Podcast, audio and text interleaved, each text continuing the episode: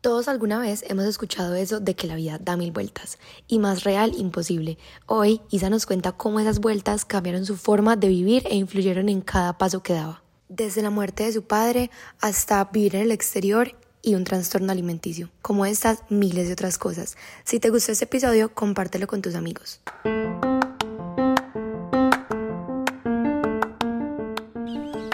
Hola, hola. Yo soy Luciana Y yo soy Mariana. y este es nuestro podcast Overthinking la vida, donde vamos a tocar temas que sobrepensamos. y que muchas personas no se atreven a hablar.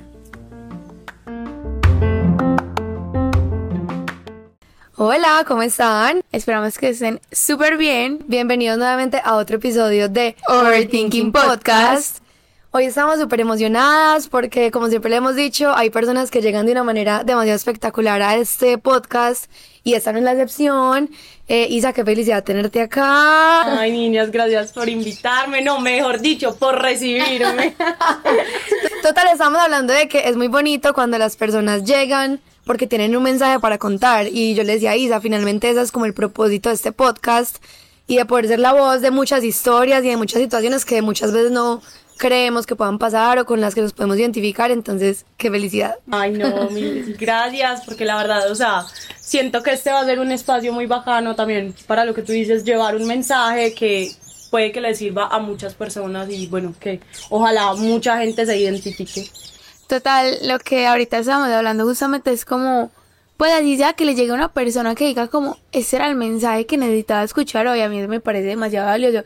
Y siempre nos llega como gente diciendo eso, pues como, niña, necesitaba escuchar este episodio. O gracias a este episodio tomé la iniciativa de hacer esto, esto o esto. Entonces, no sabía que me estaba pasando, pues que lo que me pasaba a mí era normal, entre comillas, o a más personas les podía pasar, porque uno a veces, pues sí, es cosa de los seres humanos, que creemos que somos a los únicos a los que nos pasa, a los únicos a los que nos da miedo hacer esto, o que pensamos en cosas raras, pero pues finalmente somos seres humanos y muchas veces coincidimos en esos pensamientos, entonces qué lindo los paritos eran todo chévere. Qué lindo poder como encontrar ese match en muchas cosas, pueden ser situaciones buenas, otras no tan buenas, entonces bueno, qué felicidad tenerte por acá. Eh, presentemos, pues preséntate Claro, obvio. para que te conozcan. Bueno, y antes, digamos, de lo que decías, precisamente por un podcast fue que yo, digamos, me empecé como a dar cuenta de muchas cosas que somos, pues, de las que voy a hablar acá, entonces, digamos que me conecté mucho con ese tema. Top. Eh, bueno, para todos, hola, mi nombre es Isabel Solórzano, eh, tengo 25 años, eh, bueno, les voy a contar un poquito como de todos estos aprendizajes y caos que me han llevado a ser quien soy hoy en día y digamos a construir un camino hacia la felicidad y como hacia un mundo diferente que es lo que regularmente uno ve, lo que tú decías, yo creo que esto solo me pasa a mí, pero en realidad vienen cargados de muchas otras cosas y muchos otros mensajes. Entonces, Yo creo que es un camino infinito, pues ese camino de la sanación, del autoconocimiento, de la felicidad, es como que día tras día se va trabajando granito a granito. y que precisamente, o sea, yo creo que uno, lo que tú dices, es infinito, uno nunca para de crecer porque creo que todos los días salen cosas diferentes que uno es como, juepucha, otro, otra cosa. Y es como, bueno, sí, pero aquí estamos para recibirlo y para seguir adelante. Yo les tengo una pregunta que es algo que estamos hablando en estos días que me parece chévere como para ponerlo sobre la mesa y se la hagan ustedes también. Y es como, ¿ustedes creen que todo en la vida está escrito? O sea, como que ya todo lo que te pasa ya estaba predestinado como a pasarte o no. Yo creo que sí. O sea, yo creo que somos como almas que venimos a este mundo ya con algo muy... O sea, obviamente hay cosas que se te salen de las manos y que pueden pasar en el momento porque, ajá, pas- pues, o sea, en ese momento cambió de pronto la manera en que ibas a vivir una situación y tuvo que pasar de esa manera, pero yo siento que en general, o sea, como las situaciones más grandes en la vida sí ya estaban Escritas. escritas. Me encanta. Yo pienso que es como, ¿ustedes han visto la película Efecto Mariposa? Ay, Es buenísima para que se la vean, que no importa cuál decisión que uno tome, ya, o sea, esa decisión altera cada cosa y él se abre como un panorama de un, pues de un mundo nuevo de posibilidades.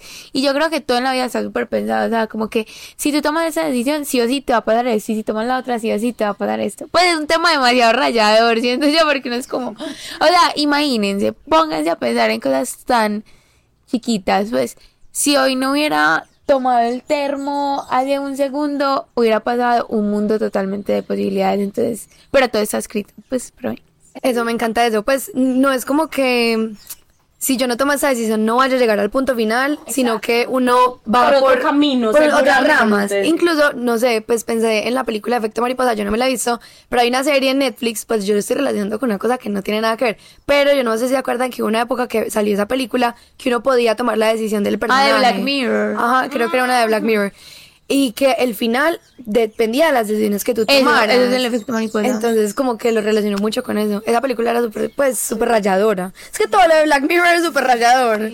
Pero me encanta, sí. Isa, eh, si te tuvieras que definir en una comida y en una canción, ¿cuál sería? No había que decir lo de la Ay, canción. perdón. Es demasiado eso es demasiado No, difícil. Perdón, es inevitable. El de la comida no me parece tan horrible, pero el de la canción. Madre. Di tú en qué comida Lucy te identifica.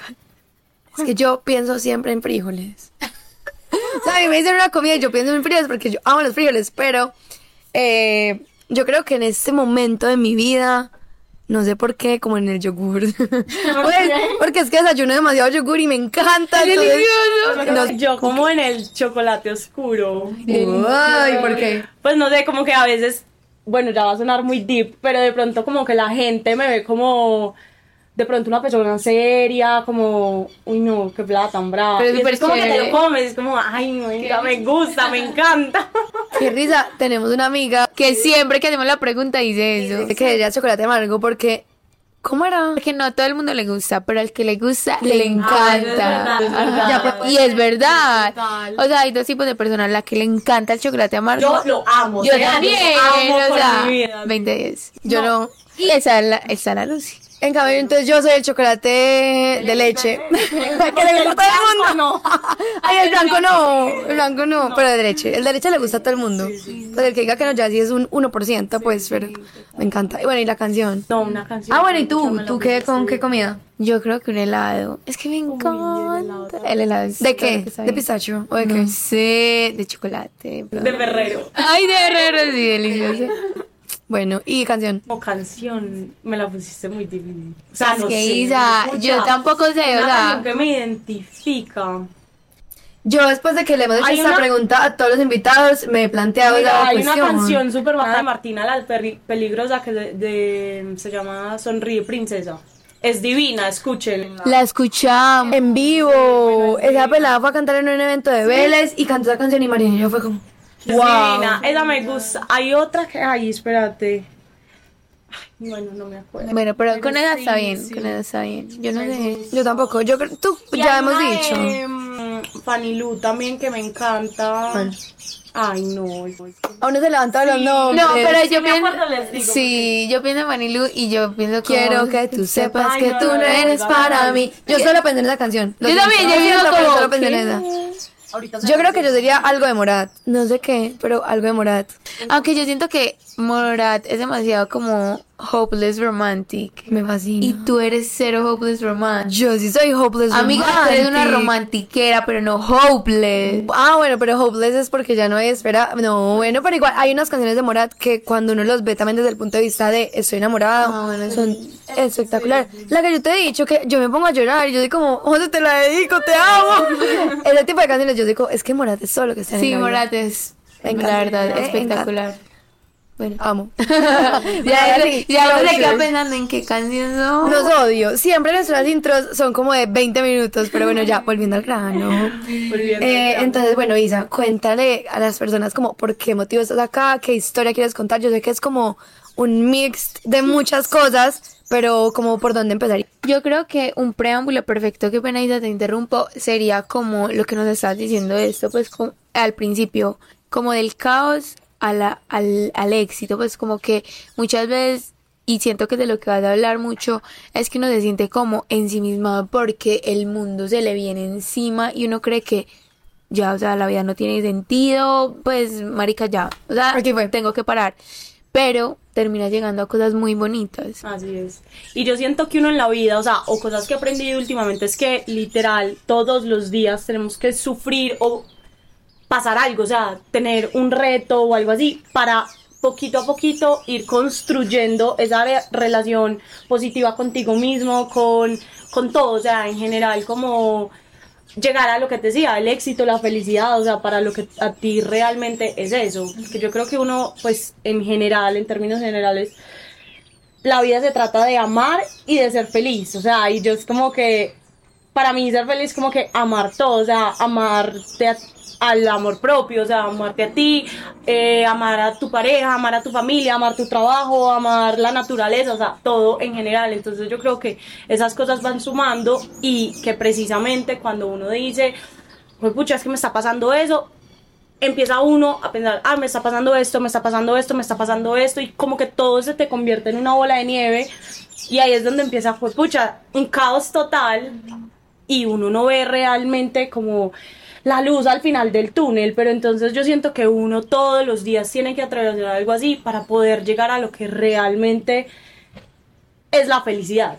O sea, cada uno tendrá un significado de la felicidad, pero como que para cada quien será diferente y tenemos que atravesar como ese pasito a pasito para poder alcanzarlo. Para ti, ¿qué es la felicidad, Isa? Tú, pues como que ponlo en tus palabras. Yo creo que para mí es lo que te decía, o sea, amar incondicionalmente todo, o sea, todo en general lo que y poder servir a los demás.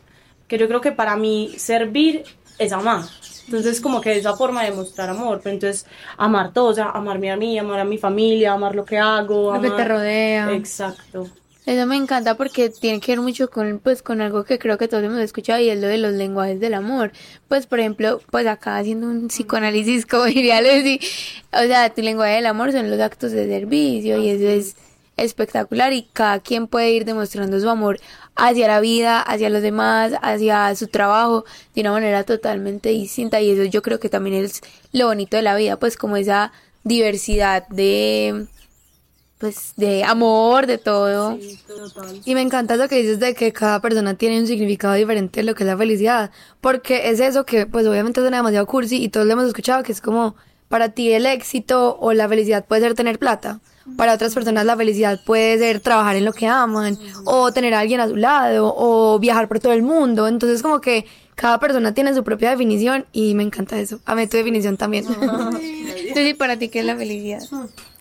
Ay, no, no quería que me preguntaras eso, la verdad no sé, o sea, para mí ser feliz yo creo que también lo relaciono mucho como con eso, con la palabra genuino, o sea, como esa felicidad genuina que uno puede sentir al hacer cosas. Entonces, lo que yo hablaba ayer con María, a veces nosotras trabajamos y no se siente como trabajo, o a veces salimos y no se siente como, pues como Como algo forzado. algo forzado, exacto, como que todo se va dando de una manera tan genuina, tan orgánica, tan fluida, que uno es como, estoy demasiado feliz. Y obviamente en esos momentos uno también a veces se siente triste y a veces es como, estoy pero no estoy, pero eso es normal, o sea, todos lo hemos sentido, a todos nos ha pasado, pero como tú dices, hay una luz al final que uno siempre la ve como más brillante, entonces yo creo que no es ni llevarlo ni a un extremo ni al otro, ni decir soy todo el tiempo feliz o soy feliz 100%, esa felicidad tóxica, sino verle el lado bonito a las pequeñas cosas de la vida. Para mí eso es ser feliz. Yo creo que esa felicidad también se relaciona con los momentos tristes, o sea, esos momentos que también tú dices, pucha, qué estrés, qué rabia, qué tristeza, pero también mirarle ese lado bueno de que esos son los pasitos a pasitos que te están llevando a construir esta felicidad, pues, o que para ti es felicidad. Es, es que al fin y al cabo es como cuando yo le decía a Mari, cuando uno está enfermo, uno aprecia su salud. Es lo mismo, cuando uno está triste, uno es, está demasiado feliz y no lo sabía. Entonces, qué rico uno tener esa conciencia de decir, estoy feliz, lo reconozco, lo admito, lo transmito. Entonces, yo creo que eso es, no sé, me encanta. Y para ti. Y para mí es lo que te ibas a decir, pues me encanta eso de intentar verle las cositas lindas, pues como a cada, a cada detalle. O sea, es que yo conozco gente que se queda por todo. Y para mí la felicidad es encontrar la, pues como la belleza en la sencillez, como por así Me decirlo. encanta esa frase. Súper poética. Pero sí, por ejemplo, un amigo, ay, nosotros ya hablamos bobadas. Un amigo dice como, pues en estos días estamos como en la universidad, él decía como, yo dije, ay, qué calor. Y él como, no digas eso, pues te estás mentalizando que tienes demasiado calor y te va a molestar el triple y yo. Tienes toda la razón. En algún momento lo dije, pero en este momento no lo estaba aplicando y tienes absolutamente toda la razón. Uno puede decidir si ver la pimienta en el diente o si ver la ecuación grande de Ajá. Sí, qué calor, pero ¿y qué? ¿Me está afectando? ¿Me va a dejar afectar por eso? O qué no. rico que está haciendo calor, o sea, o está lloviendo, qué delicia que está lloviendo, pues. como- Sí, o sea, no es romantizar todo en un extremo, No, pero es exacto. entender que uno sí puede tomar la decisión de cambiarle el lado a la moneda. Es eso, es eso. Me encanta. Sí, y, y una vez yo me acuerdo que nos topamos con una persona que nos decía, pues que le decía así como, ay no, es que tú cómo haces para ser feliz todo el tiempo, y yo creo que es que tampoco es como eres feliz todo el tiempo, sino que uno también intenta pues como tener herramientas, como, no sé, si para mí me funciona que me sube el ánimo, escuchar una canción bonita todos los días, lo voy a hacer, repetirme afirmaciones, escribir en mi diario, ir a terapia, lo que sea, que a uno también sepa que le va ayudando, pues yo creo que es pues Total. bien. Y que sí tener como súper consciente qué es lo que te sirve a ti, porque es que lo que me sirve a mí no me puede servir a ti o a ti. Y ahora yo creo que estamos rodeados de muchísima información en redes y todo, que es como que típicos influencers, ay, yo me levanto, hago ejercicio, eh, Medito. eh, escucho un podcast, medito, eh, siento afirmaciones perfecta. positivas, y es como, "Joder, pucha, ¿y en qué momento te dio tiempo? O sea, yo hago una y no, no, no, o sea, no me funciona, pero entonces es, aprende y, a- y escúchate qué es lo que realmente te funciona a ti, que yo creo que eso es lo que a mí me ha servido también, porque uno empieza a aplicar todo un poquito No y créeme que te vas a descolapsar. Total, es que el que mucho abarca poco aprieta, Y es empezar a cono- autoconocerse, autodescubrirse, escucharse. Y eso sí es el descubrimiento, el autoconocimiento. Ese es el que ta- tanto le dicen a uno, pero es duro. Es duro, pero es muy lindo tomar esa decisión de empezar a trabajar en uno mismo. En estos días hablaba con mi mamá y me decía como, Linda, pero estás bien, porque estás yendo al psicólogo. Tú sabes que puedes hablar conmigo. Y yo, ma, yo no tengo que estar mal para ir a terapia. O sea, literalmente yo le dije como, no te preocupes por mí. O sea, yo simplemente quiero hacerlo por mí misma, por conocerme, por descubrir qué me pasa, porque me pasa lo que me pasa, porque estoy sintiendo lo que estoy sintiendo. Y simplemente, si en algún momento llegaría a ir llorando, vuelta a nada, con semanas que no puedo con mi vida, también va a pasar, es normal. Pero en este momento tomé la decisión de ir porque me nació. Entonces yo creo que también, qué lindo eso. Pues uno tomar esa decisión de quiero invertir en mí misma y no en los demás. Total. Bueno, Bueno, como llegando un poquito a la historia. Ya, esto puede ser un episodio. la felicidad la construyes tú. Y ya no, cuéntanos entonces como un poquito de tu historia, cómo empieza, qué la detona, todo. Bueno, digamos que, o sea, hay muchos detonantes, pero creo que el detonante principal fue, a ver, todo empieza, mi vida era completamente perfecta, o sea, yo era una niña feliz porque tuve una niñez espectacular.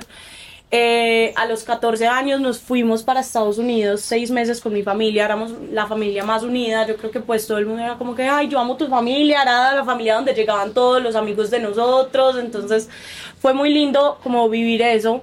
Y estando en Estados Unidos nos tocó vivir una de las experiencias más difíciles con mi papá. A mi papá le detectaron un cáncer en el cerebro, pues yo tenía 14 años, mi hermano 12, nosotros allá los cuatro solos, o sea, fue como mi papá estuvo entre la vida y la muerte casi, pues nos tocó traernos de urgencia, entonces digamos que fue la primera experiencia donde yo dije, wow, o sea, la vida no es color de rosa, ¿cierto? Pues porque uno chiquito no entiende muchas cosas y fue una de las primeras preguntas que yo le hice a mi mamá cuando llegamos a urgencias, que fue creo que uno de los peores días de mi vida, porque a mí me tocó encargarme de todo, mi mamá se le olvidó el inglés por completo y yo era la traductora de mi papá en ese momento, o sea, él en la ambulancia. Y, y que, pues, o sea, estando allá en Estados Unidos, le pasó algo que dijeron como hay que llevarlo a urgencias. Sí, o o, sea, él que- venía con unos dolores de cabeza muy fuertes y ya como que en el transcurso del tiempo se empezó a marear mucho,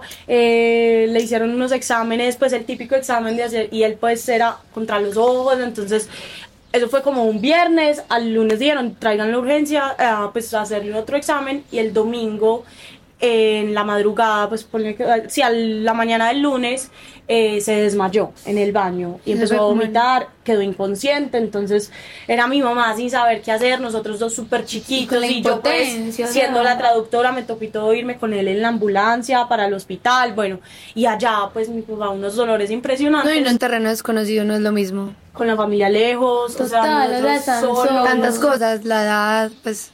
Sí, porque digamos que tú Exacto. entendías inglés, pero también un montón de términos No, exacto, términos médicos. médicos y que además ni siquiera en español. Cuando el señor, el doctor nos cogió a mi mamá y a mí nos dijo, su esposo tiene un gran tumor y tu papá tiene un gran tumor, yo miré a mi mamá y yo le dije, ay, ¿eso qué es? Muy grave. Pues yo no entendía tumor, para mí tumor, la palabra tumor, yo no tenía ni idea Claro, era. uno Cuando mi mamá me dijo, es muy grave, y nos sentó en la mesa del comedor a mi hermano, a mí, y nos dijo, aquí llegamos cuatro, pero nos podemos devolver tres. Entonces eso a mí como que me marcó, o sea, fue, fue pucho, un momento demasiado determinante que es como que me tengo que quitar esta camisa de niña chiquita y Empezar a tomar empezar a tomar, fuerzas. exacto, coger fuerzas De una- donde no las de donde no las tenía.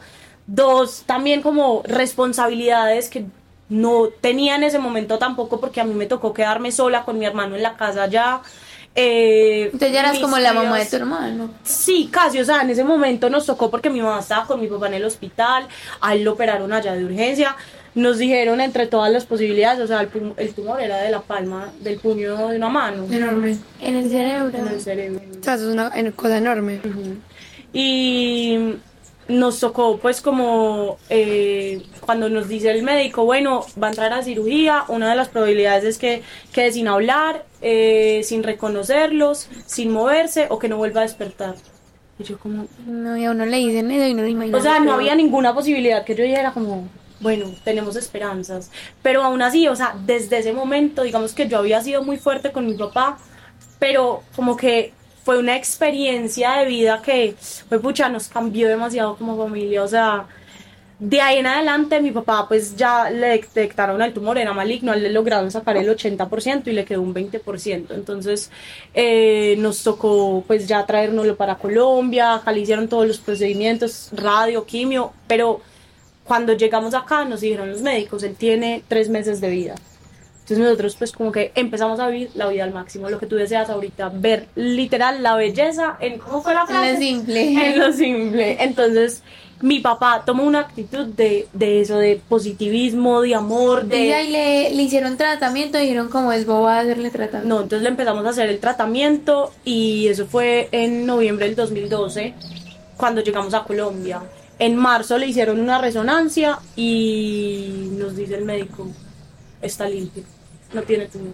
O sea, ¿Qué? una cosa inexplicable que uno era como que, ¿qué? ¿Qué ¿Cómo está así? pasando? Creo.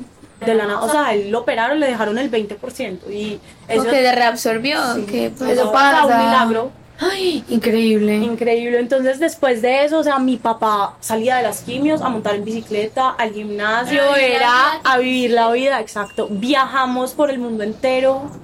Duró cinco años en ese periodo, o sea, fue después de que lo operaron, a lo volvieron a operar en el 2016 porque se le volvió a activar el tumor. A raíz de eso empezó a tener muchas secuelas, pues como en el cuerpo, se le paralizó el lado derecho, entonces solamente podía usar el lado izquierdo. Entonces aprendió, o sea, como que autosuperarse, eh, le tocó dejar de manejar porque, o sea, mi papá era como el papá perfecto, ¿sí me entiendes? Era el modelo a seguir y él le dio muy duro eso porque también, por ejemplo, se- el tumor era en el lado izquierdo, entonces era toda la parte racional, se le olvidó matemáticas, entonces ya él no era capaz de sumar 2 más 2, por ejemplo. Pero aún así siguió viviendo la vida, o sea, al máximo y fue súper bonito ver ese proceso como de esos cinco años que obviamente yo ya lo veo hoy en día. En ese momento uno era como que, porque a mí, porque a mí, pues porque... Sí, todo lo eh, bueno.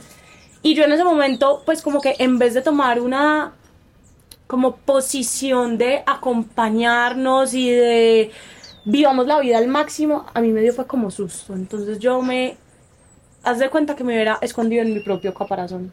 Entonces en vez de, por ejemplo, los días difíciles que éramos, no sé, pues vamos a estar todos, juntos, a mí me daba pánico. Entonces yo me encerraba en mi pieza a... Así fuera a hacer nada. o aislabas, te sea. aislabas completamente. Entonces eso me dio muy duro. Claro, y me imagino que cuando tu papá ya se murió, eso pues se dio durísimo porque uno entra en una negación de porque no estuve ahí, yo pude. Exacto, pero al mismo tiempo, pues digamos que fue como un periodo de pensar eso, pero también sabiendo que habíamos hecho todos, pues en general como familia, todos por mi papá y que él había vivido su vida al máximo. Entonces, esos cinco años fue como un regalo.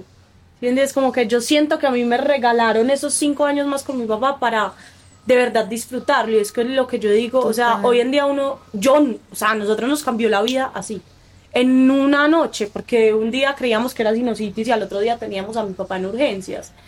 Y ahí es donde uno dice, fue pucha, de verdad, uno no valora las cosas hasta que de verdad las pierde. Entonces es como que realmente cuando uno tiene a los papás, a los hermanos, a los tíos, lo que sea, o sea, de verdad valora ese momento que yo hoy en día, pues no, ya no me arrepiento porque como te digo, ya lo veo como un regalo, pero en ese momento era como que me hubiera encantado pasar esos minutos más con mi papá si hubiera sabido que se iba a morir. Entonces como que eso fue súper duro, pero al mismo tiempo ya digamos que he entendido muchas cosas y que gracias a esa experiencia es que yo siento que me ha llegado a sumar muchas cosas por las que hoy soy quien soy hoy en día. Entonces, bueno, digamos que eso fue una de las experiencias más fuertes. Y entonces, Después- pero y entonces cuando ya, pues cómo fue el momento en el que No, entonces mi papá se sanó, pues él estuvo cinco años perfecto. eh, yo me gradué del colegio. Mm, mi sueño fue siempre irme a estudiar a Estados Unidos, pero digamos que en el momento no tenía ni las herramientas, ni tampoco los, pues como que no me puse como en la tarea de buscar las oportunidades. Empecé acá a estudiar en la escuela de ingeniería, ingeniería administrativa, y a los seis meses yo dije, me quiero ir, o sea, yo definitivamente acá no me hallo. Y yo con miedo de decirle a mis papás como que no, pues ya sí me quiero ir, porque ellos siempre me apoyaron, eso sí, mis papás pues desde ese momento siempre, siempre, incondicional. Entonces un día le, yo dije, no, le tengo que decir a mamá. Y yo, mamá, mira, te tengo que contar algo. Dijo, ¿qué? No me digas que estás embarazada. y yo, no, mamá. No, porque piensan siempre como lo peor. Y yo, no, mamá, lo que pasa es que me quiero salir de la universidad, me quiero ir para Estados Unidos y me dijo, de una. Pues contémosle al papá y mi papá sí fue, o sea, Sí a todo. o sea, sí a todo. Y él siempre quiso que yo me fuera, entonces Apoyó mucho más. Demasiado, sí.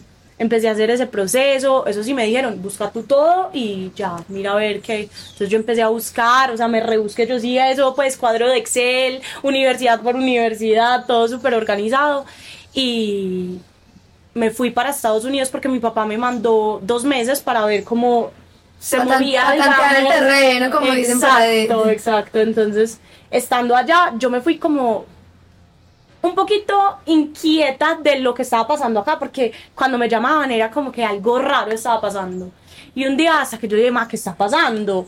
Me dijo, no, es que le llegaron los resultados al papá de la resonancia y le volvió a aparecer el tumor. Claro, porque se la tenía que hacer cada Cada tres tiempo. meses, sí. Volvió a reaparecer el tumor, pero pues ya era, no, o sea, no era normal que reapareciera, pero yo dije, bueno, pues como la vez pasada, tan, se lo sacaron, él Sí, ya lo habían vuelto a operar acá en Medellín. Y exacto, y nosotros siempre como con mucha fe, nosotros nos apegamos también mucho como a Dios y a, a, a que de verdad, o sea, para nosotros fue un milagro lo de mi papá en ese momento, entonces éramos muy unidos y muy positivos, mi papá siempre pues como inculcándonos esa posi- ese positivismo y él siempre repitió una frase que nos parecía muy linda, era que él decía, "Mm, el tumor es maligno, pero yo soy benigno. Ay, O sea, qué él lindo. siempre era para adelante, o sea, para detrás ni para coger impulso, pues acá tenemos que es mirar para adelante y yo no estoy enfermo y yo hago todo perfecto, listo. Entonces ya cuando le volvieron a detectar el tumor, eh, yo me regresé para Colombia en marzo y ese mes, ya cuando yo llegué, en ese momento que yo llegué, yo lo vi perfecto. Que es más, yo dije, me dio hasta rabia. Yo dije, ¿por Pero qué me tú viniste, devolver? tú viniste de- como de vacaciones o porque No, porque ellos me llamaron que mi papá lo el habían... diagnóstico, pues. No, y lo, eh, él había convulsionado, él ya convulsionaba mucho, entonces convulsionó, se lo llevaron para el hospital y ahí sí me dijo, quiero que te devuelvas. Entonces yo ahí sí dije, bueno, a volver, pues Total. obviamente. Y cuando llegué, yo lo vi perfecto. O sea, me recibió en la clínica, ahí sentado, normal, parchado, y yo como, ¿es en serio? Pues yo a qué vine. Pero ya ese mes ya, o sea, él ya muy para atrás, para atrás, para atrás, ya le hacían quimio inyectada, ya él, por ejemplo, eh, no se concentraba bien para hablar, entonces como que se le olvidaban mucho las Como cosas. que se iba y volvía. Exacto, Y ya físicamente. ¿cómo era? Pues, Ah, ¿cómo no. estaba? O sea, él no dejó de comer hasta el último día, antes él era, pues, Como si nada. Normal, o sea, como tú lo veías, papá. un papá normal. Mi papá nunca, nunca se puso ni amarillo, o sea, que nos decían, él se va a deteriorar físicamente. Para nada, o sea, tú lo veías, él caminaba perfecto. que Obviamente era como cojo y eso. No es que tú le, él- lo, lo bautizamos Superman, porque era literal Superman, o sea, uno le veía como que wow. No parecía enfermo. Y como dice el dicho de los abuelos, desde que el enfermo coma, Ah, no, literal. Entonces ya era también muy bonito, o sea, en la parte física él era perfecto, pero también emocionalmente. Él llegó, yo creo que a un punto de la vida que ya era como en paz, pero con todo el mundo. O sea, te lo juro que él irradiaba paz. O sea, mi papá fue el mejor papá, el mejor tío, el mejor abuelo. El- abuelo, no, no, no, no. es el mío. abuelo, no, no le tocó. Pero no, hijo- Perruno de pronto. Ah, sí, sí, sí. Abuelo, abuelo perruno. Digamos que era ese tipo de abuelo. Ahí, ahí Eh, mostrando el susto de embarazo. Era para relacionar el chiste. No, pero el mejor socio, o sea, el mejor jefe, mi papá, pues, te lo juro que todo el mundo lo amaba. Y al final fue más lindo ver eso. Claro, porque, se ya fue era como... completamente en paz. Y que estuviera tan, pues como tan rodeado de buena energía, de todo. Entonces ya ese mes pues ya como que se empezó a deteriorar mucho y mm, el 3 de abril se murió. Eh, ya pues le dio un- unas convulsiones muy fuertes y ese día yo estuve ahí con él, o sea, me de- tuve la oportunidad y el privilegio de despedirme de él porque él se murió en mi casa. Estábamos mi mamá y yo solas con él y mi hermano estaba en el colegio y bueno, nos tocó pues como todo, pero obviamente uno en ese momento es como la negación de que yo decía, pues pucha, qué impotencia, mi papá se me está muriendo en las manos y no puedo No hacer nada. nada. Entonces fue, fue muy fuerte, o sea, ese momento fue pucha, Demas- o sea, todavía se me paran los pelos, pero es como que ya uno aprende y entiende de que las cosas tenían que ser así. De Sí, yo creo que no hay nada que el tiempo no, no ayude a curar un poquito, pues Total. todo uno lo va como procesando y me imagino que hay días todavía que piensas en eso y te dará la negación y todo, pero, pero bueno, no lo va a Y dar. también qué lindo que cuando una persona deja su huella tan marcada, tan imborrable, siempre esos recuerdos también van a ser bonitos, pues porque también eso es como lo, lo bello de cuando una persona se va así en paz, que uno solo piensa y solamente piensa en esas cosas bonitas en esos meses, como con esa es. actitud de felicidad, de yo puedo, soy Superman. Total. Entonces yo creo que eso también se le queda a uno muy marcado y le da como ese como abrebocas de cómo afrontar también a veces las situaciones difíciles y lo relaciono mucho con lo que hablábamos ahorita, uno puede tener y tomar la decisión de voltearle la cara a la moneda, entonces qué lindo eso como de, de voltearle la mano de la cara a la moneda. Yo creo que eso es una enseñanza para todos porque ahí es lo que tú dices, cómo vamos a ver la situación, o sea, si realmente quiero que me recuerden como recordamos todos a mi papá o quiero que me recuerden, sí, pasé por este mundo y muy Y ya. querido él, sí, Pero y ya, chao. De la casa, pero Pero, pero recuerda. fue pucha, que de verdad uno deje huella y que todo lo que tú hagas lo hagas con amor y con toda la actitud para que esas cosas de verdad sí, o sea, es un aprendizaje muy grande y que yo creo que, uff, infinitos aprendizajes de acá que les podría Que- quedar Total, y, contando todo el día. y yo creo que como dicen, pues se aplica mucho que no recibes lo que das, pero eres lo que, pues como lo que, que entregas, lo que pues, entregas sí. a, a los demás y mira que por eso lo recuerda todo el mundo. Entonces, pues la verdad me parece súper bonito como primer aprendizaje, siempre dar lo mejor de ti. Pues, Total. Porque Ya. qué más amor que eso. Total. Yo les tengo una pregunta, pues como en ese momento, ¿cómo fue tu rol? Pues uno, tú siendo la hermana mayor, como más grande, teniendo, dando la cara como también por, pues por ti, por tu hermano. O sea, como que, ¿cómo fue ese lado? Porque ustedes, no sé si siempre han sido así de unidos, pero hoy en día son demasiado unidos. Entonces, como que, ¿cómo influyó eso? ¿Cómo fue la relación de ustedes? ¿Cambió? Pues a ver, mira, Lucy, que nosotros siempre, como te dije, habíamos sido una familia muy unida, entonces desde chiquiticos nosotros hemos sido igual de unidos. O sea, mi hermano y yo hemos sido así desde que eh, tengo uso de razón, pues. Qué lindo. sea, es una relación muy Sí, Es bonita. una relación muy bonita. Mi hermano, yo era muy bully con él chiquita. Siempre pasa. si estás escuchando mi fe, qué pena. No mentiras, pero hoy en día, o sea, como que seguimos manteniendo esa relación y yo creo que eso fue inculcado por mis papás, porque eso fue lo que nos enseñaron y en mi casa siempre hubo amor y siempre fue eso de que, o sea, mi papá llegaba del trabajo y era como que todos comíamos en familia, nadie usaba el celular, era el momento en que de verdad nos reuníamos a contar las historias, para nosotros Navidad era de verdad la familia, o sea, los 31, o sea, todo es como que muy, somos muy familiares, entonces digamos que ese rol de hermana siguió siendo el rol de hermana, yo nunca pasé a ser como que la mamá de mi hermano, ni mucho menos, Mm, y mi hermano siguió siendo ese hermano, o sea, yo creo que cada uno conservó su puesto a lo que le pertenecía, porque mi papá siempre, pues para nosotros él seguía estando ahí, obviamente cambiaron cosas en la casa que mi mamá le tocó tomar otras responsabilidades y eso, pero que lo más importante era eso, como que siguiéramos manteniendo eso, porque mucha gente venía donde mi hermano y le decía, tú ya eres el hombre de la casa. Exacto, pensé en Pero eso. no, o sea, es como que siempre le dejamos muy claro que él no era el hombre de la casa, o sea, mi papá fue el hombre de la casa, ya no estaba, él tenía que ser siendo, seguir siendo Felipe, o sea, el hermano, hijo. el hijo, el todo.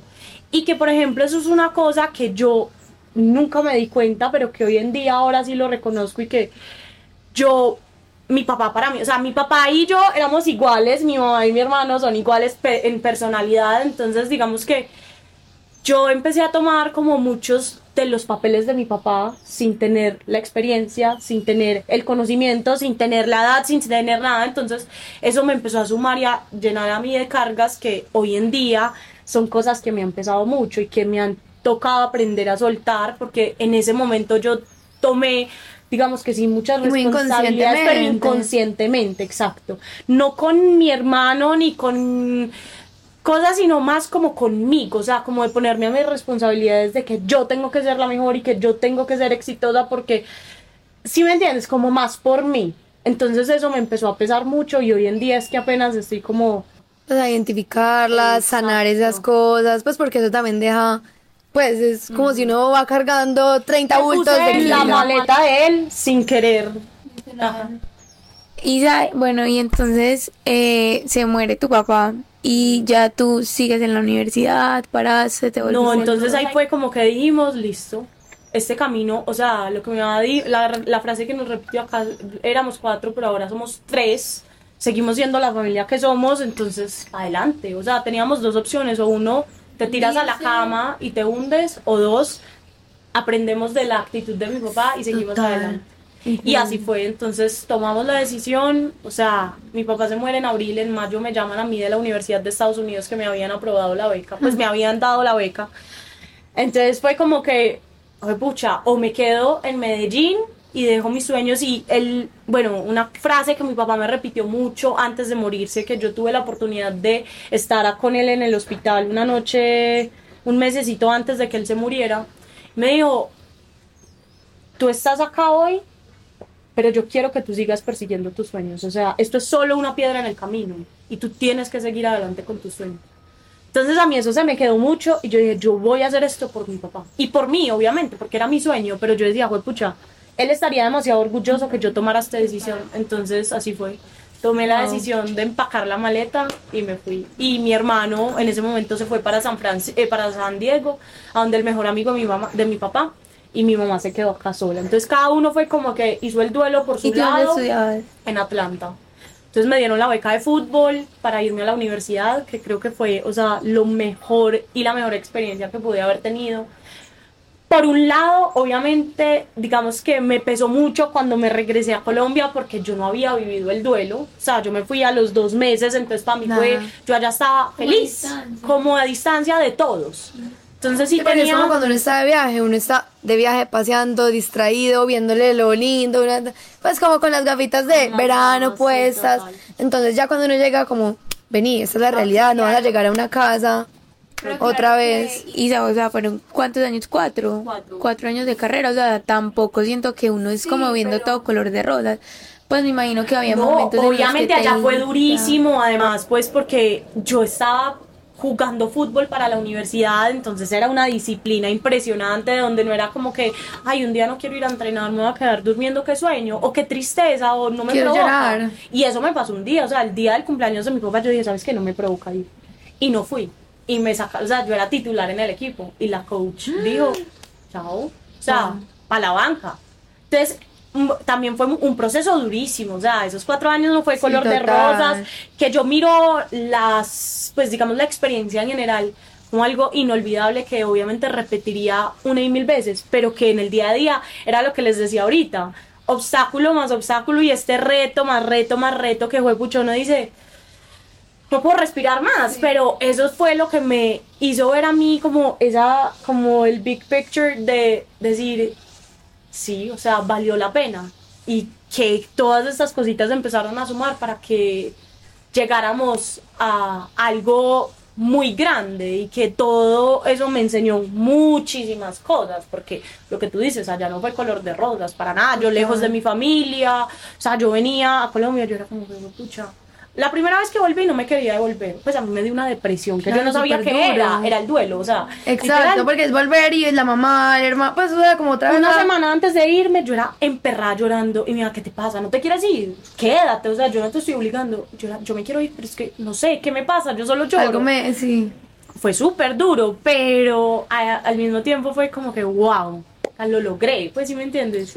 Y es lo que tú dices, cada cosa que viviste, de la manera que la viviste, tuvieras que, o sea, hubiera sido muy diferente si tú te hubieras quedado acá en Medellín. Entonces como que también todo eso te ha llevado a ser lo que eres hoy en día. Entonces es como verle también esa cara, pero muy duro. Pues o sea, no, nunca deja de ser duro. total, y lo más duro creo que vino después fue que me graduó de la universidad. Bueno, no me había graduado de la universidad. 2020, pandemia. Pandemia. Entonces, listo, que me tengo que venir para Colombia unos días. Y yo, maravilloso. Pues, vacaciones, ¿cierto? días.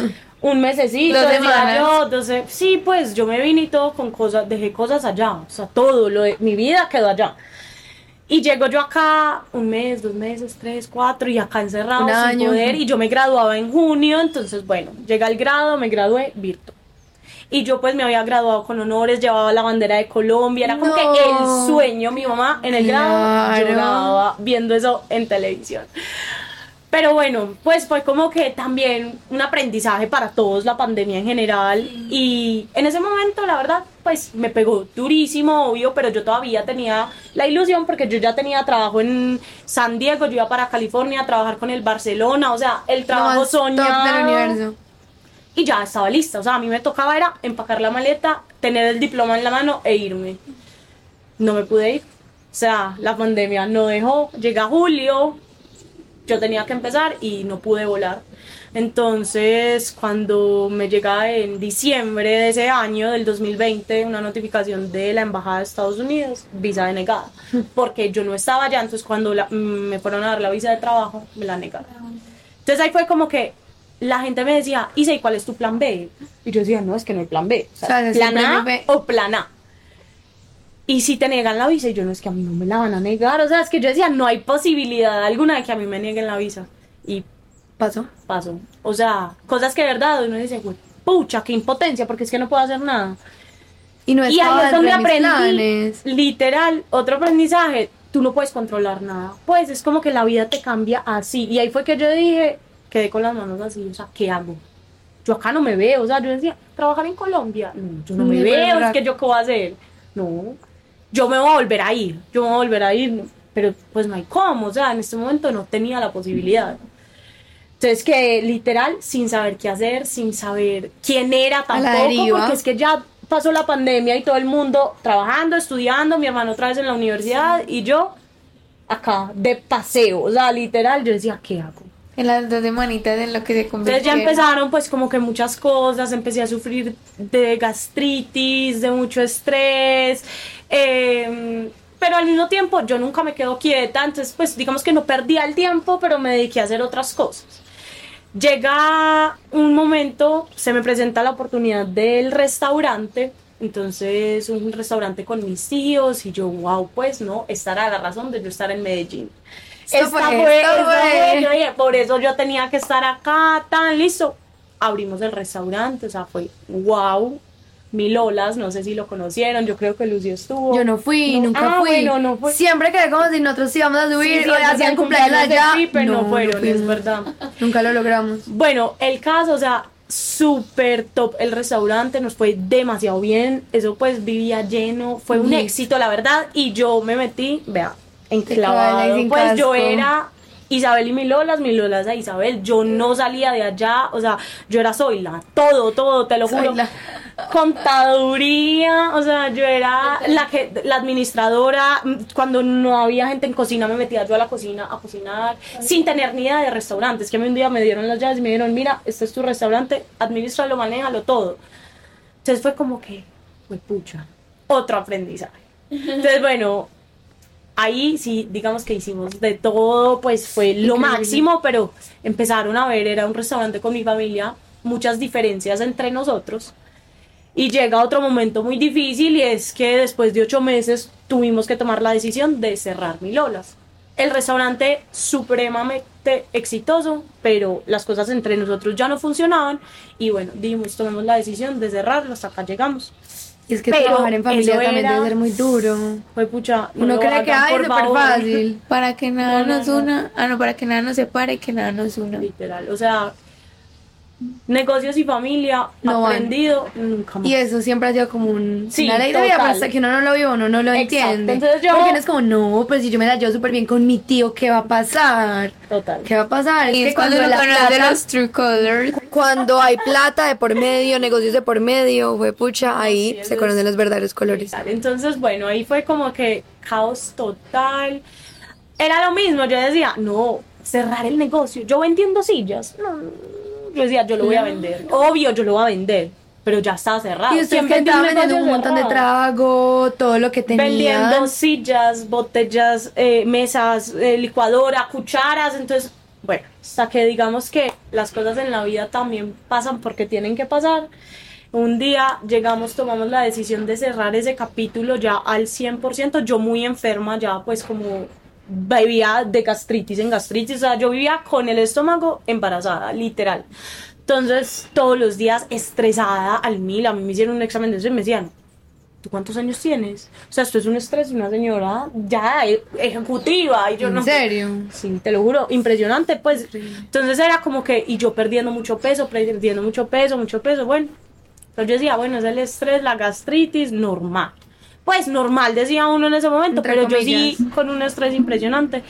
Y eh, ya hasta que ese día dijimos, bueno, cerremos este capítulo, cerramos Milolas en julio del 2021 y eso por allá como apenas seis meses después fue que logramos cerrar ese capítulo con mis tíos, dijimos, no más familia, chao, chao, hasta acá llegó esto.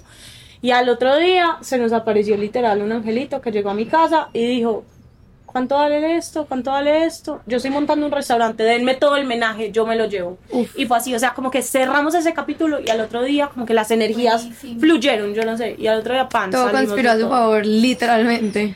Exacto, entonces yo ya en ese momento, bueno, digamos que estaba físicamente muy mal porque la gente ya me veía y mi mamá era, ¿tú qué tienes? O sea, te veo mal, no yo normal. físicamente no era yo.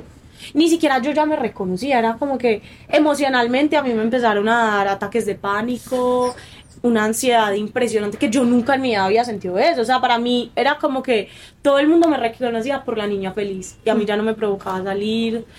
Yo me encerré, literal. O sea, yo llegué a tu caparazón. Exacto, volví a mi caparazón y yo llegué acá y ya no me conectaba ni siquiera con mi grupo de amigas, ni con mi familia, o sea, tanto que yo ya no me reconocía, entonces fue como que muy fuerte enfrentar eso porque yo era Esa realidad. casi que sola, pues no, tenía todo el mundo, pero en realidad yo creía que estaba sola, pero yo misma era alejándome de todo, como de esa realidad.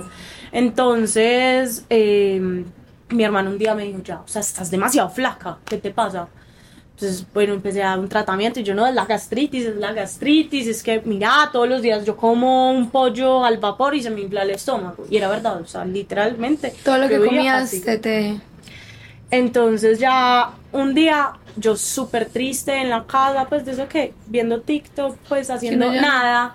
Y me apareció un mensaje, pues de eso que me llegó en el momento. Era como que eh, un curso de inteligencia emocional, no sé qué. Y yo, eso tan interesante. Bueno, lo empecé a mirar y fue como que me cambió el chip. O sea, me cambió la mentalidad. Yo un día dije, no sabes qué, yo me voy a parar de esta cama y yo tengo que seguir adelante. O sea, mi papá pudo con un cáncer, no voy a poder yo en este momento que tengo todo. O sea, todas las oportunidades, todas las cosas, la gente que me ama. No, yo puedo con esto. Entonces dije, ¿sabes qué? Me voy a parar, yo voy a buscar qué quiero, quién soy. Literal, me tengo que volver a encontrar. O sea, yo tengo que entender quién soy, qué quiero, a dónde quiero llegar, porque a mí me decían, ¿qué quieres? Y yo me quiero ir. ¿Para dónde? Yo no sé, ¿para dónde ¿Pa' sea? no quiero estar sí. en Medellín. Ese era mi... Eso era lo que tenías claro. Yo tenía claro que no quería, pero no tenía claro que quería. Entonces, digamos que empecé, bueno, terapias con psicólogos, la médica funcional, que fue pues la que me ha acompañado en todo este proceso, se me fue la menstruación. O sea, yo duré dos años y medio en amenorrea. Entonces, Y, a ti te, pero te diagnosticaron como con algún desorden alimenticio o qué fue lo que No, sucedió. yo, en ese momento creía que era normal, pues sí me entiendes. O sea, le echaba la culpa a la gastritis. Exacto. Y ya, bueno, como que ya empecé a cambiar el chip, tan, me fui para Europa en el 2020, ah no, este año, 2023. Ah. Eh, me fui para Europa un mes con mi primo. Yo acá sin trabajar, o sea, ingresos Nulos. cero. Pero, pues sí, yo me movía, como te digo, con todo. Ay, con las entonces- redes. que- Exacto, entonces con redes y eso, pero pues no, digamos que con el blog de comida me iba entreteniendo, bueno. Y de ahí ya mi primo dijo, vamos para Europa, y yo, ¿para Europa? Y yo, ¿cómo voy a pagar? O sea, yo no tengo en ese momento, no. Hasta que un día dije, ¿sabes qué? Las oportunidades son unas en la vida. Pues yo me voy a ir, como sea, me voy a ir. Busqué- Endeudada, con sí, tarjeta de bueno, crédito, como sea. me fluyó la plata, la verdad, porque no sé de dónde salió y no estoy endeudada, o sea, eso fluyó. Y allá me fui, estuve un mes, fui la persona más feliz del universo. Volví y otra vez fue como choque. O sea, Reality. yo dije, ¿qué es esto? O sea, yo realmente no quiero estar acá. Yo volví a lo mismo, otra vez como para atrás, para atrás, para atrás. Eh, volví a empezar a perder peso cuando ya me sentía bien. Entonces yo creía que ya estaba recuperada y la gente ya me veía recuperada. Entonces para mi mamá y mi familia yo estaba perfecta. O sea, había subido, no sé, 8 kilos. Ya físicamente yo me veía pues diferente. había recuperado. Cuando yo llegué a pesar 40 kilos en diciembre Dios mío. del 2020, o sea, y reconocí, pues de verdad, Sí, sí. me di cuenta un día porque estábamos en Villa de Leyva y tomaron una foto, así como, pues alguien la tomó y la mandaron por el grupo. Yo estaba viendo las fotos y yo dije, "Ah, Esa soy yo. qué niña tan flaca, ¿no? Yo dije, uy, qué niña tan flaca. Apenas yo ensumé la foto y era yo y yo dije, pues ¿Qué? pucha, esta soy yo. Y tú no te veías No. así. Y ahorita yo miro fotos y yo dije, "Jue- pucha, yo estaba así. Irreconocible. O sea, de verdad, nunca, o sea, como que yo nunca había llegado a ese punto. Es que estaba pesando 40 kilos cuando yo llegué de Estados Unidos pesando 56. Pues que era como tu Fueron promedio. tu 16 punto de kilos en un año y medio, que pues fue demasiado. Entonces, digamos que ya llegué a Europa y otra vez para atrás, para atrás, para atrás, hasta que un día, escuchando un podcast de una niña que hablando de su trastorno alimenticio, tan, y yo dije, bello, check, check, check, check, check. Yo, ¿será que yo tengo eso? Pero yo dije, no, obvio, no, lo mío es gastritis, obvio, no. Al otro día consciente dije, voy a escuchar otro. Y escuché otro. Y yo dije, no. Sí, eso esto- sí. Pues, o sea, era literal todo. Entonces llamé a mi mejor amiga y le dije, vale, ella es psicóloga. Pues estudia psicología, entonces, y es especializada como en trastornos alimenticios. Y yo le dije, vale, mira, tengo una sospecha, yo creo que yo tengo un trastorno alimenticio. Y me dijo, yo no tengo una sospecha, o sea, yo estoy segura. Ella está sabía, pero ella no lo quería. Hace mucho, eras tú quien se tenía que dar cuenta. Total. Y yo literal, o sea, yo vomitaba, yo era, pues, mm, ya después fui donde la psicóloga, todo esa misma semana, pues como que tomé acción y yo sí soy de, literal, De una. de una. O sea, yo dije, yo quiero cambiar, es que esto, es, esto está en mí, yo no me quiero internar porque yo de verdad, o sea, llegué al punto de que cuando estaba tan flaca yo me, paría, me paraba, me mareaba, vivía con las vitaminas en Pero el piso. fue algo que nunca te diste cuenta, o sea, que nunca fue como quiero estar más flaca, sino no, que fue súper cero, fue- exacto. Pero cuando empecé a subir de peso, yo ya no me veía bien. Entonces yo ya me veía gorda pensando 45 kilos. Dios. Entonces ya, pues como una dismorfia corporal, que yo ya dije, "Güey, pucha, estoy subiendo de peso. Cuando me fui para Europa, Entonces ya ahí empezó como ese de que me tengo que pesar y la pesa tiene que estar para arriba porque sí o sí tenía que subir. O sea, yo estaba en 7% de grasa. Era literal cuadritos, o sea, no ni siquiera era como yo era musculosa, pues era como ¿En serio? músculo, pues O sea, como- no había grasa, era no, no puro grasa, músculo. Pero así, obviamente, entonces llegó el punto que tenía que llegar a un 20% para recuperar la menstruación, pero yo pensaba, yo 20%, si yo Eso tengo 7 en este momento, o sea, para yo llegar a eso, para mí, o sea, yo pensaba, subir. yo tengo que estar así, y obviamente no, o sea, siete- 20% es normal para las mujeres. Entonces, como que Y también tú yo siendo tan solo deportista. pensaba, exacto, me empezó a dar miedo subir de peso, entonces yo ahí dije, esto no está bien, y me paraban la pesa y yo subía un kilo y por fuera era como que, uy, sí, bien, subí de peso, pero por dentro yo era, huepucha, subí un kilo. Bueno, y así empecé, y ya como con todos esos cositos en la cabeza, hasta que ya le dije, me dije, no, esto sí es. Eh, me diagnosticaron con bulimia y ortorexia, que era como esa obsesión por la comida saludable, que eso fue otra cosa. Yo me empecé a obsesionar con que todo tenía que ser saludable, con que tenía que hacer ejercicio, porque yo me puse una etiqueta acá en Medellín, que además es una sociedad muy pesada que estamos, o sea, todo el mundo es como que fijándose en el cuerpo físico, que es Y algo que, que he escuchado demasiado, demasiado, demasiado de gente que ha, ha vivido en varios, pues como en Colombia y en otro país, eh, pues externo, eh, es que dicen que literal es la sociedad colombiana, pues como que el- ese, ese choque cultural es gigante porque es como que súper superficial. No, y es que sabes qué me pasó cuando yo llegué y empecé a bajar de peso inconscientemente, la gente me decía, "Ay, estás divina, Isa, estás flaquísima. Entonces yo después pensaba, claro, entonces yo estaba obesa. Pues, o sea, ¿sí me entiendes? Yo ahora hago las patas y decía, no, pues si la gente me decía, estás divina, y yo así, entonces yo estaba, pues, entonces eso me empezó a sonar mucho. Eso juega en contra. no, yo tengo que estar divina. Entonces la sociedad fue fatal. Es una arma mortal. Literal, porque entonces yo era Isa, la, la niña saludable. Entonces a mí todo el mundo me llamaba, mis amigas, Isa, quiero empezar a hacer una dieta, ayúdame con, ¿qué como? ¿Qué como? Isa, voy a hacer ejercicio, hagamos ejercicio. Entonces yo era Isabel saludable, o sea, saludable Isabel. Y sabes todo. que en ese momento como que me pongo a pensar y hago como un análisis interno de que, "Ay, pucha, uno nunca sabe cuántas veces le ha dicho a, a una amiga, ay no, es que como tú eres la fit, ay no, sí, tú, y uno nunca sabe qué carga puede estar generando en las demás personas. Es que literal no tiene que cuidar demasiado sus palabras. Y nunca Otro hablar del cuerpo, o sea, ni bueno ni malo, porque es que tú no sabes, por ejemplo, a mí me decían, Isa, estás divina, y yo por dentro estaba enferma de más. Hasta o sea, el berraco. emocionalmente, físicamente, yo no tenía la menstruación hace dos años y era como Ni que, energía, ni sí, vitaminas, estoy divina, pero tú no sabes cómo estoy El verdadero pues. divina, pero ¿a qué costo? Exacto. Pues- Entonces, ¿A qué costo? uno tiene que cuidar mucho sus palabras y especialmente respecto al cuerpo. Pucha, estás saludable, estás fue, pues como que sí. di- Es que desde es- que te hagan un comentario del cuerpo, es que, y mira que lo que tú dices, de acá relacionan mucho cómo estás de linda, estás muy flaca. Eh, Ajá. ¿Por qué? Porque Ajá, de estar exacto. flaca. Porque no me puedes decir, linda. estás muy linda, ya. No me Y cuando tú estás gordita, porque para Repuestica. gordita, repuestica, entonces ya no te dicen, ay, ¿cómo estás de linda? Sino, "Ay, estás súper bien. Sí, sí, Tan sí. tierno. No, no, estás ahí Tan tierna tú siempre. Sí, entonces, o sea, eso me empezó a pesar mucho porque esa carga, fue pucha, social fue muy fuerte. O sea, ya después, como que con el tiempo fue que yo empecé a sanar eso. Pero no crean, o sea, esto fue un proceso que yo empecé a vivir Años. hace dos meses, ¿no? Ni Ah, siquiera, o sea, bueno. lo del trastorno alimenticio es nuevo relativamente, entonces ha sido aprendizajes, pero que yo tomé la decisión en un punto de decir, no más, hasta acá llegó.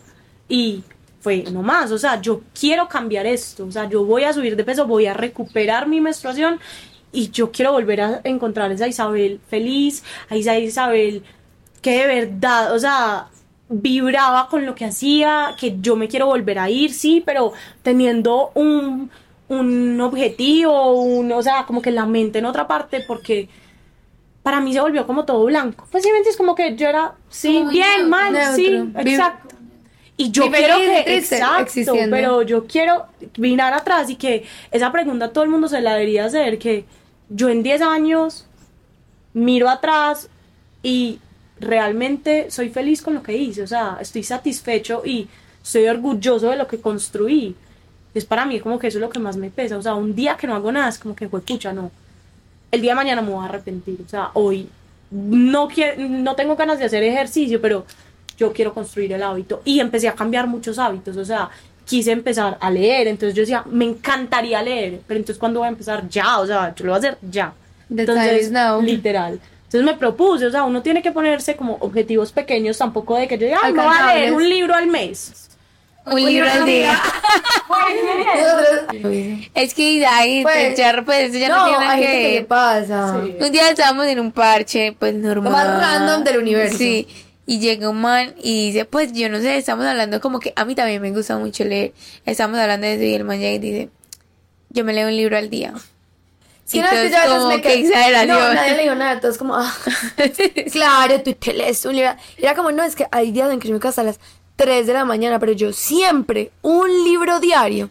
Yo no, como le decimos a Einstein, pues. o sea, Nadie le lee un libro le- o sea, él no, diario, él- él güey. quiso decir diario, no pudo decir semanal. Ahí te creíamos, pero diario, amigo, o sea, todo mal. Sí, bueno, pero a diferencia de, de nuestro amigo que se lee un libro diario, es, es ir paso por paso. Exacto, y ponerse metas alcanzables. Página por página. Realistas. Ajá. Hoy me voy a leer 10 páginas. Y empezar. Y de verdad, ponerte, o sea, fechas. Yo literal soy súper de agenda, a mí me encanta escribir, todo con colores, o sea, divino. Pero hay gente que le funciona el celular, no sé. Pues, es encontrar lo que te encontrar lo que te funcione y también como que de verdad ponerte metas alcanzables. Pues entonces, Smart. si quieres empezar, no sé, yo decía, yo quiero meditar, o sea, yo quiero aprender cómo hacer eso porque yo decía, meditar imposible, no soy capaz.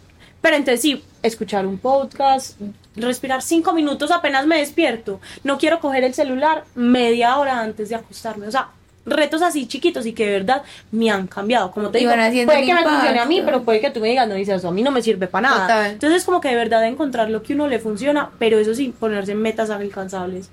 Y tener la determinación de decir, ya, o sea, el día es hoy, porque yo mañana no sé. Y así fue como que yo aprendí con mi papá, yo mañana no sé.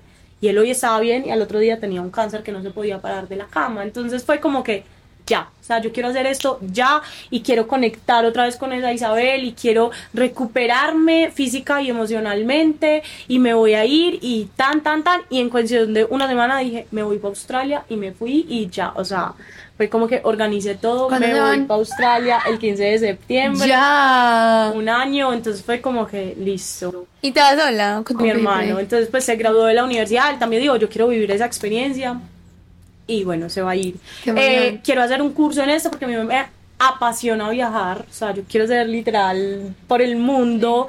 Entonces, voy a hacer un curso, pues, como en travel management. Todo eso, pues, como. Espectacular. Me encantan los negocios, todo. Entonces, yo dije, bueno, maravilloso. Lo que quiero, lo que me gusta. Y he encontrado, digamos que en este tiempo que me he como Cuestionado, exacto, movido. cuestionado tanto, pensado tanto, he encontrado muchas cosas que con las que vibro, que realmente es lo que me hace feliz y que es lo que yo sé que quiero. O sea, entonces, Me encanta eso. eh, en este tiempo también, o sea, en cuestión de, me fui, bueno, esto fue el 15, no, antesito, es como en primeros principios de julio o en junio, fue que me diagnosticaron el trastorno alimenticio y... eh, O sea, hace nada. Sí, hace nada.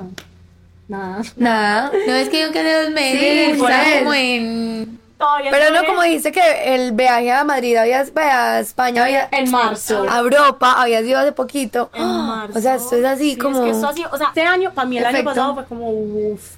No, ni siquiera 2020, 2021 y 2022 para mí fueron años eternos. Pues que yo decía, yo no soy yo. Pues la crisis de los 25, pues eso me decían, De yo decía, "Jue 20, pucha, yo no pero sé. existe pero- la crisis de los 25. Ah, ¿en serio? Yo decía, no soy. Pues además que a mí me pegó muy duro porque yo ya, ¿Qué más ya crisis? era independiente económicamente. Yo en Todo. Estados Unidos ya era todo y llegué acá otra vez a depender de mi mamá.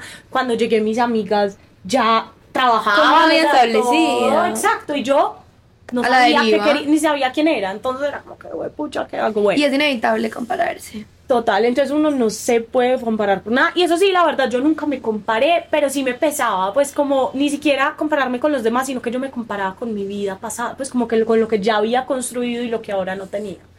De hecho, en estos días, no sé si le salió de pronto, eh, pero en TikTok me salió una pelada que vivió en Estados Unidos y ella tenía toda su vida ya establecida y como que por la pandemia le quitaron la visa. Y no le volvieron a dar los papeles, entonces le tocó, como tú dices, volver acá, reinventarse, ya no tenía un solo peso, ella ya creo que incluso tenía hijo, entonces como que fue súper duro. Y yo creo que eso es lo bonito de las situaciones que muchas veces llegan y los acuden a uno y le dicen, como tú decías al principio, pues la vida, no- en la vida no todo se puede dar por sentado porque no lo tenemos todo por sentado, No es podemos controlar todo. Exacto, como Hay soltar cosas ese que se te control. salen de las manos. Y que yo siempre he sido una persona así, o sea, controladora. Sí, o sea, sí, sí, de lo de bien la a agenda ya. A mí me dicen viaje así sea, a San Jerónimo y El cuadro en Excel, dónde voy a comer, dónde nos vamos a quedar, o sea, todo. Tú me dices hoy, vamos a comer. ¿A qué horas? A las 8 en tal restaurante. Yo ya sé qué voy a pedir. Yo Ya vi ya el sé menú. cerveza, Mira el menú, no te lo juro. ¿En serio? ¿En serio? Sí, así. Entonces tú me dices a las siete y media, ay no, Isa, me antojé de pizza, mejor vamos a este. Y yo, ya, se me Se dañan todos o sea, entonces, planes. ha sido un trabajo inmenso de soltar, de güey, pucha, yo no puedo tener siempre el control y que a veces fue a raíz de eso, de ponerme la camisa de fuerza de mi papá, de yo puedo con todo y yo soy la que controlo y yo soy la que administro y yo soy la que planeo en mi familia y en la sociedad, entonces me costaba demasiado soltar. Entonces, por ejemplo, viajé a Nueva York en la pandemia, pues después de la pandemia con mi mamá y mi hermano. Ah, bueno, y que, by the way, nos al año de yo graduarme de la universidad, me llamaron de la universidad para irme a graduar oficial, entonces pude ir a la universidad, llevar la bandera. Yo quiero ver el video. Ya, yo estaba emotivada. Y ahorita cuando dijiste que por televisión yo era, no, ¿por qué? No, fue lo máximo, o sea, pues como que la Sí, vida salió me premió, sí, literal. Qué lindo. Entonces fue como, ya, yo era planeando todo y esto ha sido un proceso de, "Jue pucha, hay que soltar. Yo creo que ese es el mayor aprendizaje que podemos tener de este capítulo, como soltar el control y vivir cada día, o sea, como literal es que hay una frase que dice una canción de Taylor Swift que a mí me encanta, que es como saborearse cada momento, pues porque es que la vida es así. Y que de verdad uno no puede controlar nada. Y yo creo que cuando uno entiende eso, pues que no es tan fácil de, de, de- de entender y de identificar que uno está viviendo o en control remoto o queriendo controlar todo, cuando uno suelta eso de que yo no puedo controlar todas las cosas, uno se relaja mucho en muchos aspectos. Total. De, ay, ya, en- se me- ahorita me pasó que me edité un podcast como tres horas y se me borró y yo decía, ¿qué puedo hacer? O sea, me puedo reír, o sea, ya no puedo hacer nada. ¿Por qué? Porque si, o sea, puedo decir, si me, me puedo poner bravísima, pero en ese momento, No, ¿y ¿qué, qué ganas puedo hacer? ¿Qué gano con eso? Me pongo más triste, me pongo más brava, me, me amargo, decido dañar mi día y yo, ah, No, y que eso ha sido literal, yo aprendí a ver la vida como con los ojos que la veía mi papá. Pues era literal como que, pues pucha, uno va en un taco y es como que voy a llegar tarde, pitando, estresado, correte, y uno insultando a todo el mundo, a la pobre señora, que, ay, ¿sabes qué? Sí, pues voy a llegar tarde, mira, voy cinco minutos tarde, pero yo por más que corra, no puedo correr el taco que hay adelante. Total, es que por mucho madrugar no amanece más temprano. eh, me encanta esa frase. Exacto. Y también uno, ay no, es que cuando uno más afanado está, todo va más en contra de la corriente. Y sabes que yo sí demasiado que cuando tú estás mal y estás brava, todo te va a seguir pasando. Sí. O sea, estás Total. pensando negativo y más en e- energías negativas vas a traer. Cambio, cuando uno está feliz, cuando ves, así sea el aguacero que viene con. No, pues no viene Y yo- aguacero, pero. Sí, la- la no, me extrañaría porque ahorita vi una nube, una nube garis, pero potente. Pero es como que uno lo con ojos de, uy, pucha, bacano, pues que llueva, listo. Pero es que, ¿yo qué puedo hacer? O sea, hay cosas que de verdad uno no puede controlar y que Es fue que- eso lo que me enseñó. Es Yo que uno se puede quedar encocado en la situación, pero hay cosas. Es que es repetir. Y que no valen la pena. no valen la pena. No vale O la sea, pena que tú desgastes tu energía en eso. Por ejemplo, ya no que- lo puedes cambiar. Hay algo que yo siempre le digo a Lucy que a mí me parece, pues que desde mi punto de vista, obviamente, pues tu amiga la más cerca, pero que me parece muy válido y es como cuando las cosas se tratan de un problema material o un problema de plata, realmente no hay nada que, o sea, te robaron, se te dañó, no, no, no. Obviamente es como maluco porque te esforzaste por conseguirlo, pero si no es como algo de salud o de que se te va, pues se te enferma un familiar o algo así, yo creo que muchas veces ni siquiera vale la pena, me voy a quedar arraigado a esa situación, pues. Entonces sí, fluir, fluir como el agua. mi Lolas, eso fue uno de los mayores aprendizajes que nosotros al final, por no querer cerrar y pues como esa impotencia de, pucha, porque tenemos que ceder nosotros y nosotros fuimos dimos todo por este lugar y ahora somos nosotros los que tenemos que pagar con plata. Es que, ¿por qué? O sea, yo decía, no, no, o sea, no. Hasta que yo dije, ¿sabes qué? Yo estoy perdiendo más emocionalmente, estoy perdiendo más energéticamente, porque eso a mí me robaba la energía a, al mil, o sea, y que estoy perdiendo mi salud. Total.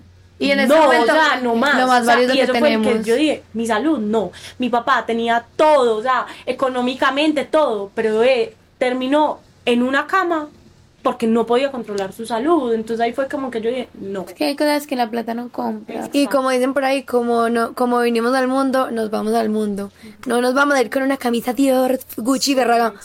Todos nos vamos igual. Al final cada uno no nos podemos llevar nada de esta plano terrenal en el que estamos. Entonces yo también creo que obviamente a veces uno no se le amarran esas cosas, pero es entender que... Y que realmente otro, pues cosa que digamos yo he aplicado mucho es la gratitud, que pucha, uno a veces no ve, pero es como que será demasiado, eh, pues me he vuelto demasiado agradecida y demasiado consciente con todo lo que tenemos porque uno no lo valora como les decía hasta que se lo quitan. Entonces Sí, o sea, ha sido un aprendizaje gigante, pues como les digo, cosa más cosa, o sea, esto no ha sido sino... aquí suena muy cortico, cinco años de... No, ni siquiera, cinco años no, porque desde el 2012 que yo siento que a mí me cambió la vida, ha sido aprendizaje tras aprendizaje, pero que hoy en día yo lo agradezco y que gracias a eso todo ha sido para bien, para sumar, para... para entender muchas cosas y que yo siento que uno hasta que no o sea, la vida siempre te va a mandar situaciones y hasta que tú no las aprendas, como no que las deja de mandar. va a mandar. Me encanta. Ay, no, me encanta este episodio. Sí, yo quisiera que durara más. Literal, sí, es que siempre lo decimos. Ahí, en serio, pues personas con las que uno se puede quedar horas y horas hablando y es como, pues, que nota todos los aprendizajes que uno saca, todas las cosas que, que definitivamente uno a veces le abren los ojos. Entonces, qué lindo conocer, escuchar tu historia, tenerte acá. Entonces, nada, Isa, gracias por, por estar acá, por darnos de tu tiempo, por contar tu historia, por ese amor con el que cuentas las cosas, porque yo creo que no todo el mundo tiene también esa habilidad de hablar de la misma manera y conectar con las personas. Entonces, gracias por eso. Qué rico tenerte en este podcast que amamos con nuestra vida entera. Pues que puedas contar la historia acá. Ay, gracias a ustedes por escucharme y bueno, a todos ustedes también, pues que espero que alguna persona, exacto, que le llegue con una persona que le llegue, que eso es lo más importante, o sea, que todo se nos quede por lo menos algún aprendizaje de este episodio. Mm, muchos. mínimo uno. Mínimo, mínimo. mínimo. Y que bueno, no, vamos para adelante, o sea, la vida se trata de eso, que yo creo que paso a paso uno va alcanzando y es lo que exacto. Muchas gracias, Isa. Y bueno, nos vemos en otro episodio de Overthinking Podcast. Chao.